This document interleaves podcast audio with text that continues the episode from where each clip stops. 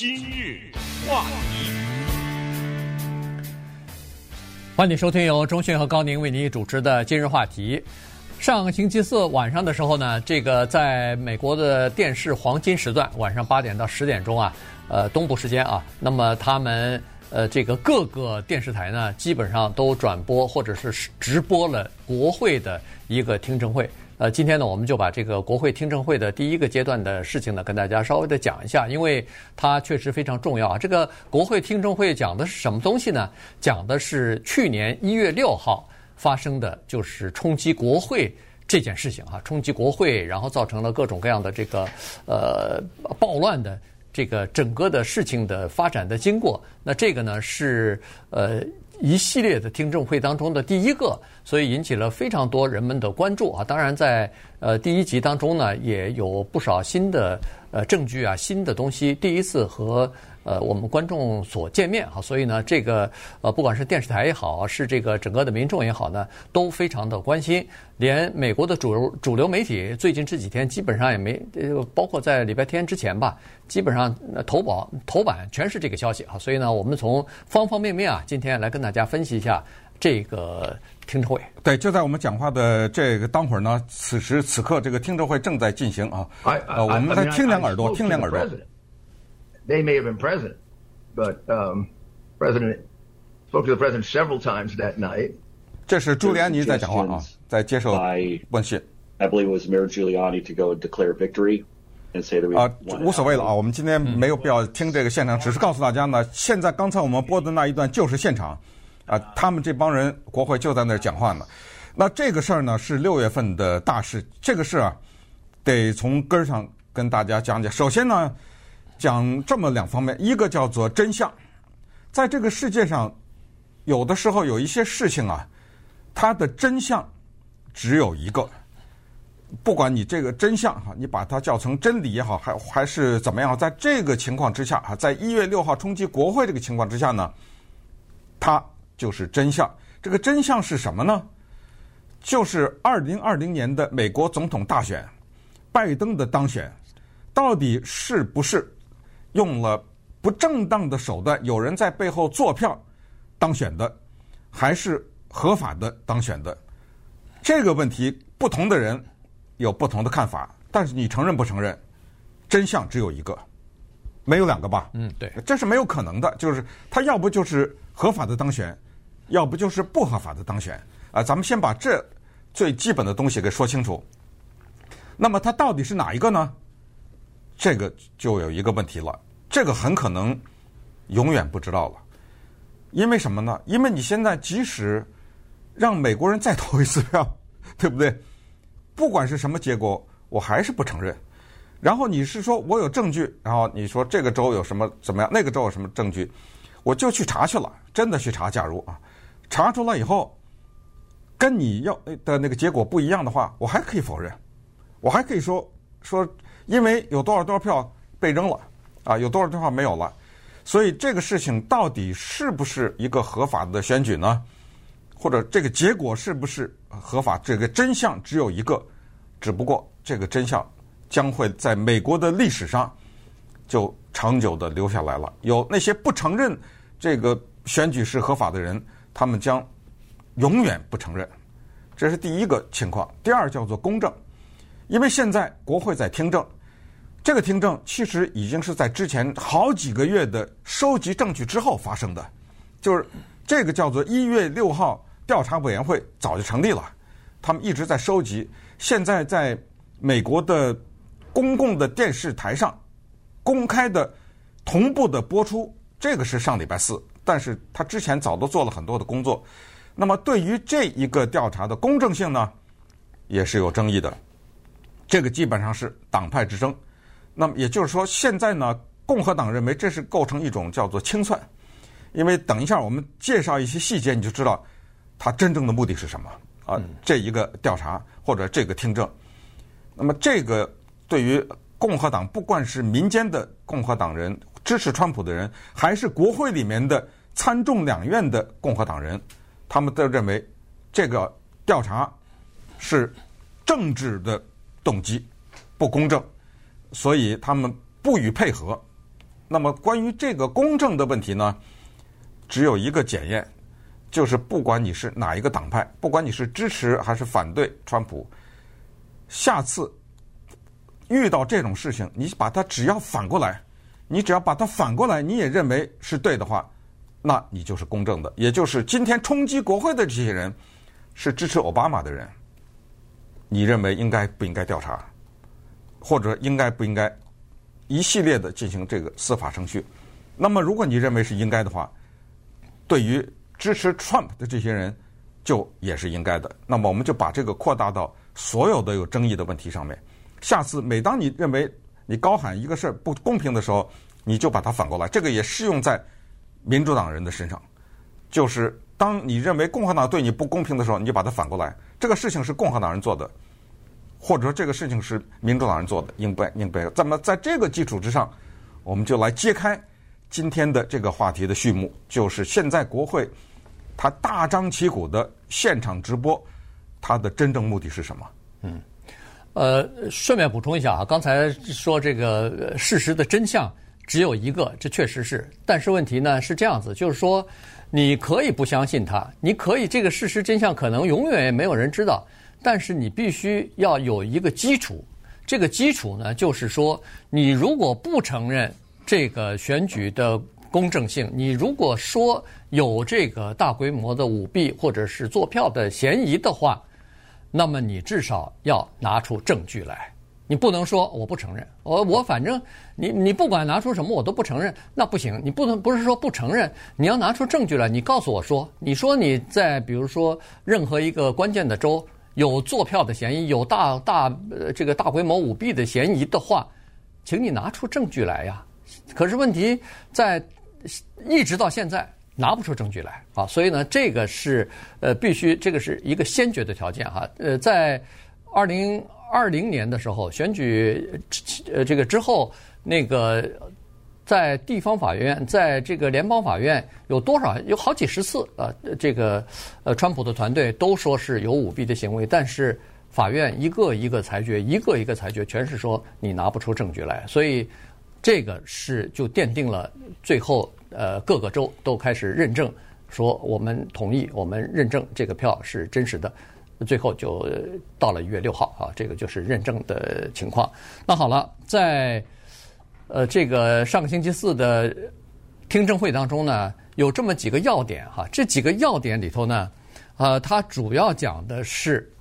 呃，一开始你听那个主席啊，这个主席那个黑人叫做呃汤汤汤普森啊，这个呃 Billy Thompson 啊，这是一个密西西比州的一个黑人的众议员。另外呢，这个委员会的副主席呢，呃，专门选了一位共和党人啊，这位共和党人呢是 Liz 呃 Cheney 啊，他是这个前尼前副总统的呃女儿啊，同时呢，她也是呃爱荷华州的一个联邦的众议员啊，所以呢，她是当初。是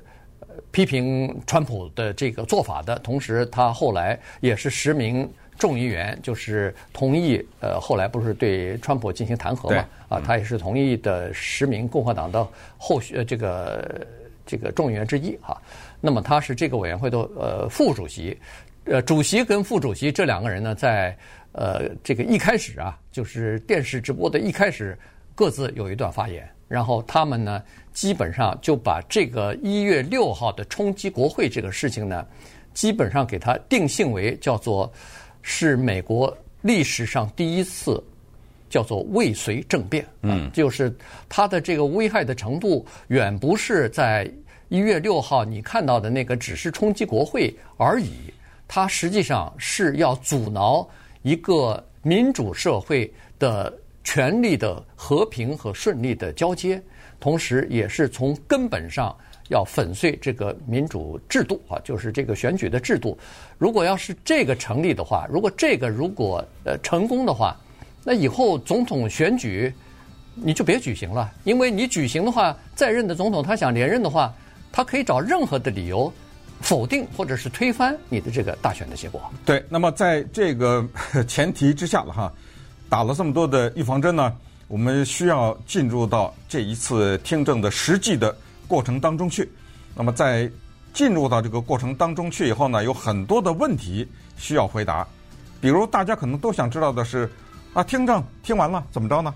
啊，对不对？呃，你有了证据了是怎么着？是谁下监狱啊？还是川普总统会面临什么样的后果啊？等等。那么稍等一会儿呢，我们来一一的回答这些问题。话题，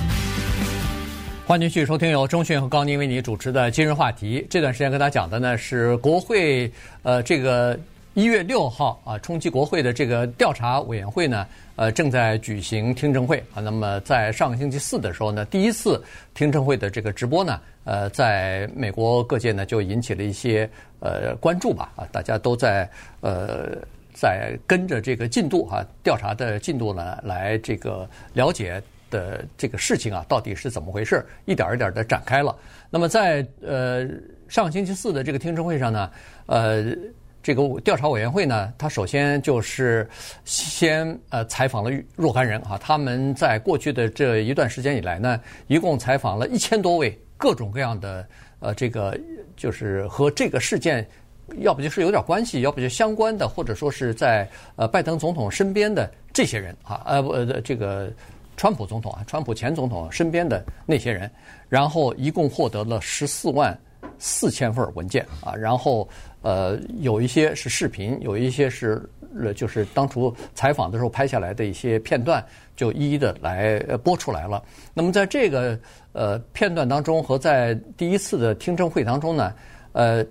主要是想要告诉民众说，实际上啊，川普当时他在各种各样的场合，不管是公开的还是私下的，一直在说这个二零二零年的大选是有大规模的舞弊，是有大规模的这个呃，就是作票的行为，结果把他的应该是他获得的胜利被夺走了啊，被偷走了，偷窃走了。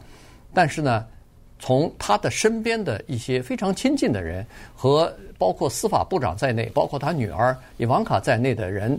的说法呢，是说他们从各种各样的渠道和各种各样的场合都跟总统说过，说这次大选你失败了。这次大选，呃，司法部的那个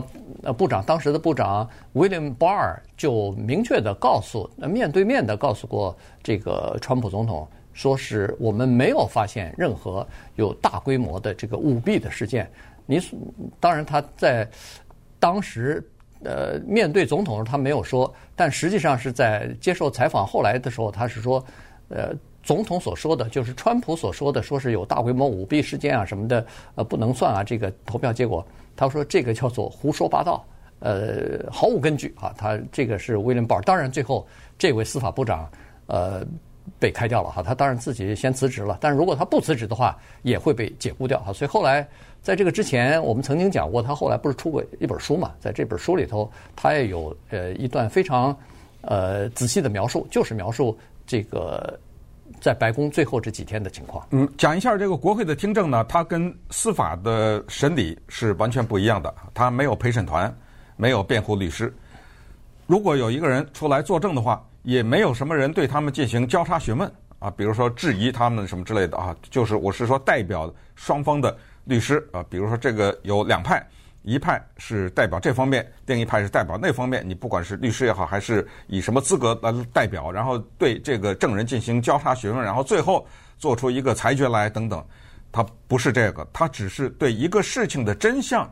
这回到一开始说的那两个字啊，进行调查。那么在这个过程中呢，接下来六月份的剩下的这些时间呢，美国民众将同步的看到国会这个委员会有共和党和民主党组成的调查结果。在上礼拜四的刚一开始晚上八点，他专门还选这个最黄金的时间。嗯，顺便说一下，所有的平台加起来呢，超过两千万人来观看了这一次的现场直播的。而且根据美国的 Nielsen 电视收视率统计公司，是基本上看的人都从头看到完。没有说看了一半什么的离开了啊，就是可见这个事情呢还比较引发民众的关注。在一开场的时候，共和党怀俄明州的共和党人 Liz Cheney 呢就发表了一段非常严厉的一段讲话。这一段讲话叫做定调讲话，就是把整个这个调查定调就直指川普总统。嗯，基本上就是说这个人犯罪了。他是这么说的啊，他说：第一呢，川普总统他召集了这些暴徒，用的词是暴徒 （mob），他组织了这些暴徒，他点燃了这些暴徒冲击国会的那一把火，在长达一百八十七分钟的时间里面，当这些人向国会发动冲击的时候，作为美国总统，他没有给任何一个国家安全机构，不管是国防部也好，或者是军队也好，或者是警察也好，任何的维持国家秩序的机构，打过一通电话。在整个的过程当中，冲击国会当中，他的家人，他下面的内阁部长，他的朋友，他的顾问，他的律师等等，一律在他的身边，告诉他说。应该出来平息了，啊，应该讲话了，应该做一些什么的。他说，这些人，多数的人被他叫做怒骂回去啊，拍案怒骂回去。然后呢，这就是我们现在是在啊比较集中的来啊概括一下 Liz Cheney 一个共和党人啊他的这一段讲话的具体的内容。接下来他也列举了另外一个证据，就是。当这些人冲击国会的时候，高喊说叫做“吊死彭斯，吊死彭斯”，彭斯是副总统。嗯，他说，当川普听到这句话的时候，他说活该。他说了这么一个啊，他说这些人是对的，他们这么说是对的。这这个又是一个证据，然后就提到了他的司法部长，这个是最直接调查这件事情的人。他的司法部长刚才高宁是用了比较委婉的字，实际上他用的是在作证的时候，他用的是一个在广播上不能说的话啊，一个一句粗语啊，就是说总统说这选举是有舞弊啊什么的啊，这个确实是一个胡说八道啊，他用的是这个，他说我们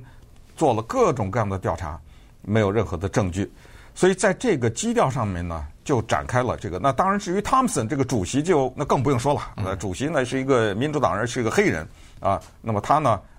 就用了，就是这是一次 我们历史上的一次未遂的政变啊等等。然后他也举到了过去的三 K 党啊什么，就把这个事情呢说得非常的严重。然后呢，在上礼拜四的时候，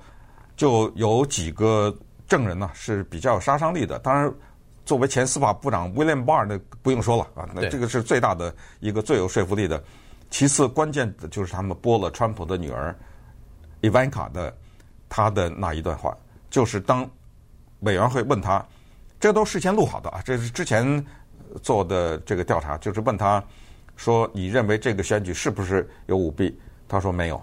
呃，原因是他说我非常尊重我们的前司法部长 William Barr，如果他这样说的话，我。决定他的这个说法，我是尊重的，所以这次是没有舞弊的。对，呃，他他接受了这个 William Barr 的这个调查的结果，就是没有发生大规模的舞弊的事件。他每次都说这个大规模的舞弊事件啊，原因就是说个别的舞弊可能有，但是远不足以就是扭转整个的这个选举的结果哈，因为差的太多了，是这么个情况。另外呢。在呃上星期四的这个听证会上呢，另外一个主题呢，实际上就是呃驳就是反驳原来说的一月六号的这次冲击国会的事件呢，是川普的支持者自发的，当天想想出来说我们要到国会前面去示威，然后因为自发的结果是由于形势失控，所以大就是这些人呢就冲到国会里边去了。但是呢，在那个呃这个星期四的这个呃听证会当中呢，直播的时候呢，有这么一个片段啊。这个片段呢是刚好有一个英国的摄影师啊，他是拍纪录片的一个摄影师，叫做 Nick 呃 q u e s t e d 啊。他呢是和这个美国的一个很著名的白人至上的这么一个极端组织，叫做呃骄傲的男孩啊，呃 Pride Boys 的他。就是想要拍这个 Pride Boys 的一些情况的，他跟这个 Pride Boys 就是骄傲男孩的那个领导人非常熟，所以那几天呢，就是跟着他一直在拍摄呢。结果在一月五号晚上的时候呢，他拍摄到了一段呃视频啊，就是这个骄傲男孩的那个负责人呢，和他手下的几个人，再加上和另外的一个。也是同样的这么一个比较极端的一个右派的组织吧，保守的这个组织是不是 Oath Keepers？哎，Oath Keepers 就是叫誓言守护者或者承诺者之类的。承诺者哎，就是这样的两个组织的呃负责人加上一些骨干分子呢，那天晚上秘密的，就是开了一个会，而且呢，他们还去了国会山庄周围啊，去等于是踩地形去了。嗯。同时，他还告诉下面的人说，明天啊一早。咱们从那个白宫的那个，呃，就是川普总统不是在白宫要发表一个演说嘛？他说：“咱们从那个白宫的演说当中啊，提前赶出来，出来以后我们就到国会这儿来冲击。然后他看好了路，呃，地形，看好了地点，哪儿是呃这个警察警戒比较薄弱的地方，哪儿是比较容易突破防线的地方，说明他们实际上啊，这主要是讲的是他们实际上叫做有预谋、有计划、有组织的。”要冲击国会，而不是一月六号临时的自发的失控了，这个结果造成的这个爆发事这个动乱的事件。对，那么在这个前提之下呢，我们可能还是得冷静的看一下这个问题，就是因为如果他们这一次的听证，其实因为达不到什么司法的效果啊，就是他没有说到最后判谁谁多少年徒刑的，他没有这个司法的效果。那么接下来会对美国这个国家的影响是怎么样的？那么当时这个事情发生的时候，川普总统他到底有没有在这个过程当中是蓄意的造成了对国会的冲击？如果大家是因为任何的情况在白宫的门前也好，在市政中心也好去游行的话，这个绝对的是言论自由，这个绝对的没有问题。呃，但是冲击国会就造成问题。但是问题是，你要想证明这个冲击国会是川普一手导致的，嗯，对，可以告诉大家，那这个是个几乎没可能的啊！不管你多么不喜欢川普，这个证明是非常难的。今日话题。欢迎您继续收听由中讯和高宁为您主持的今日话题。这段时间呢，跟大家讲的是国会的这个一月六号冲击国会调查委员会啊，在上个星期四举行的一次听证会的直播啊。那么，呃，这个听证会呢，实际上以后还会进行多次啊。这个其实他们收集了大量的资料，逐渐的都会呃，等于是公开来啊，告告诉民众他们在做什么，发现了什么，然后当时的情况又是什么啊。基本上，呃，是。就是说，是算是一个像连续剧一样的正在进行的一个情况哈，每天现在都在进行呢。只不过有的他没有完全的在直播，但是你要是喜欢看的话，有那个呃，就是什么。那个就是专门播这个国会辩论啊什么的这些频道，呃，每天都在播这些事情啊，所以呢，你是可以跟踪，你是可以去看的。呃，从这个方面呢，你再看到另外一点，就是呃，美国的这个在媒体当中的两极分化也是可以看得出来的。几乎所有的主流媒主流的媒体全部在播这个，比如说上个星期四的那个呃直播的情况，就那三大嘛，A B C C B S N B C 嘛，对，这三大包括呃 C N N，包括什么。呃，什么 ESP 呃，不是，就那叫 MSNBC，哎，MSNBC 啊什么的，这都在呃腾出来这个时间，把原来呃的这个黄金时段的这个节目暂停掉，都在播这个。但是唯有一家公司呃新闻台没有播，这个就是 Fox Fox 哈，福斯新闻台没有播啊。而且呢，他们还专专门是打对台的，他们就是有两位那个共和党的主持人在这个呃这段时间。第一是评论国会，呃，现在正正在进行的那个，呃，叫做直播啊，这个调查的情况。然后呢，他们对这个进行批评啊，认为说这是大选之前呃民主党造势的一个一个手段啊，呃，然后呃，我们不能去帮着他们去做这件事情啊，呃，然后他有的时候会播一两个画面出来，就是听证会的一两个画面，但是他把那个音量啊。全部 mute 起来，全部没有声音的啊，所以呢，他们就对着这个画面，哎，无声的画面呢，呃，进行一些批评啊，进行一些评论，而且把两个小时的中间的广告全部停了啊，全是叫做无广告播出。呃，所以实实际上是和其他的这个呃其他的这些转播的这些电视台呢在打对台呢。对，那我们就站在他们的角度来看一看啊，Tucker Carlson 和 Sean Hannity，这是福斯电视台两个相当主要的人物。当然，他们俩的节目不是两人一起主持啊，各有各的一个。呃，在他们两个的节目当中呢，站在共和党的立场，或者站在对川普总统支持人的立场上，他是这么说的：第一。他说：“此举实乃政治斗争，这就是玩政治呢，是一个党派的人迫害另外一个党派的人，这个观点是非常清楚的，对不对？啊，第二呢，他就是说他们在撒谎，撒什么谎啊？他说你们一口一个说这个是什么？川普总统指使的，川普总统煽动的，川普总统教唆的，这是撒谎？他没有啊？那你一直在这么说，这不是撒谎吗？”你听听他们的立场，这一定要搞清楚他们是站在什么角度。然后第三，他就是说，既然你是政治斗争，既然你是撒谎，我凭什么陪着你做这个宣传呢？他们用的是 propaganda，啊，宣传，这个就是根本没有什么所谓的真相可言，这就是宣传。然后最后收在，他说我们电视台只播真理，或者我们只讲。真相，所以你看，到底有多少个真相，对不对？到底是谁在撒谎？因为站在这个调查的委员会的角度呢，他们用的词还不光是撒谎，因为福斯电视台用的词是 lying，可是调查委员会的主席汤姆森和副主席 Cheney 呢，他们用的词是 fraud，呃，他们说这个呢是川普总统直接点名了，是在进行的一次大型的诈欺。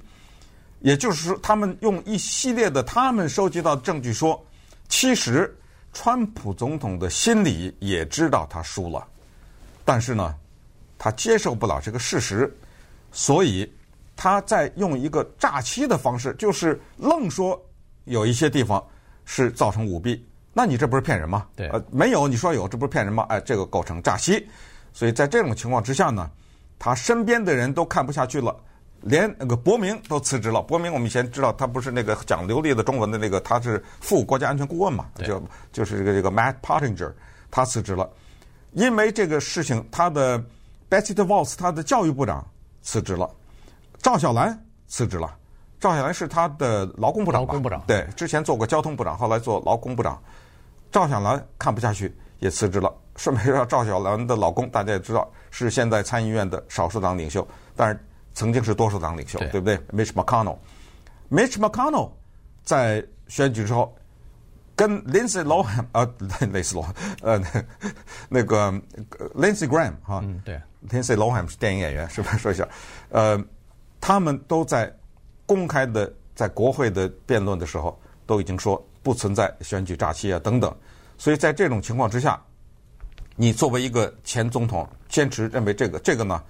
用了。他们用了很严重的词，这个叫做祸国殃民呐，就等于你制造了一场灾灾难呐，对不对？所以他们都是站在这个角度利用这个。那么，所以呢，接下来我们就看看这样的一个调查，他们接下来在礼拜三的时候，因为他是隔一天的哈，礼拜三呐、礼拜五啊等等，他们还要做些什么事情？他们手里拿着一些什么证据和他们最终的目的是想要怎么样？对。呃，在这个调查的过程当中呢，其实呃，这个呃，国会的调查委员会吧，他们呃要说的是，第一，呃，川普他本身当时心里可能已经知道自己已经输了，但是他还是坚持说是没输，有大规模的诈欺。第二，他不光是有这个想法，有想法没有任何问题，你不承认没有任何问题，不接受这个结果也没问题。他还给司法部当时的司法部施加了压力。要求司法部在各个叫做关键的摇摆州啊，各个核心最关键的这些州，呃，得票的这些州，呃，这个选票比较接近的这些州，你给我去查，到底有没有大规模的舞弊事件？你给我去找出一万票来，让我从反败为胜啊！这里。这个呢，就构成了这个对呃，这在民主党人来说，这个就构成了叫做犯罪了。而且他他对于司法部当时说的是司法部的负呃层层的负责人，没错。任何一个负责人，如果他认为这个选举没有诈欺的话，开掉，嗯，他对司法部下了这个命令。对，呃，后来真的是开了一批人哈，然后司法部里边现在据那个呃国会的调查委员会是说，十一万五千名各种各样的司法部的人员加上他们的检察官，在里边在这里头有相当多的一部分人认为说，在二零二零年选举之后那一段时间，川普总统他的行为是叫做腐败的。他的行为是为了要保住自己继续执政，不愿意下台，呃，做出了一些叫做呃腐败的政府的领导人会做的事情。话题，欢迎继续收听由中讯和高宁为您主持的今日话题。这段时间跟大家讲的呢是国会对一月六号冲击国会这件事情进行调查的一些呃第一阶段的这个呃听证会啊，已经举行了。那么未来呢还会举行呃四五次呢哈，这个听证会，呃第一次的听证会举行了之后呢，人们就在问一个问题，就一开始中讯所说的这个听证会它的目的到底是什么？呃，这个听证会它呃有各种各样的采访，有各种各样的这个证据，然后提出来以后呢，这是国会的听证会，它最后呢会呃提出一个。呃，最终的结论来，这个提就是这个委员会调查完了以后会得出一个结论来，但是它没有什么太多的这个法律上的约束力啊，原因就是，呃，它不是一个法庭的听证，在法庭的听证上。你需要有这个检辩双方，你需要有双方的律师，呃，来一问一答，然后有这个为呃被指责的人的一些呃辩护啊等等。但是在听证会上没有啊，所以呢，呃，这不是一个法律的有这个法律效果的。但是问题，它可能会为以后的，比如说对川普提出刑事起诉提供一些证据。呃，提供一些这个理由啊，所以呢，这个是现在的司法部长 Garland 要考虑的事情。嗯，因为我们知道国会的这一个听证呢，它最终在九月份的时候会出一个报告。当年呃，一九六三年，当 Kennedy 总统被刺杀以后，有著名的 Warren Commission 啊，他们要对这个事儿向全美国都有个交代啊。这个这么大一件事情，在美国历史上，所以他们有那个 Commission 的著名的那个报告。克林顿。在白宫和女士牺牲之间的性关系这个事情，因为有一个叫 Kenneth Starr 的人进行了调查，这个也是国会的调查，最后就写了那个大厚的一本著名的叫做 Starr Report，嗯，就叫做 Starr 的报告。九一一事件有著名的 September Eleven Report，就是九一一事件的大型的报告，也是跟一本书一样，我都在书店里见过，对，啊，就像。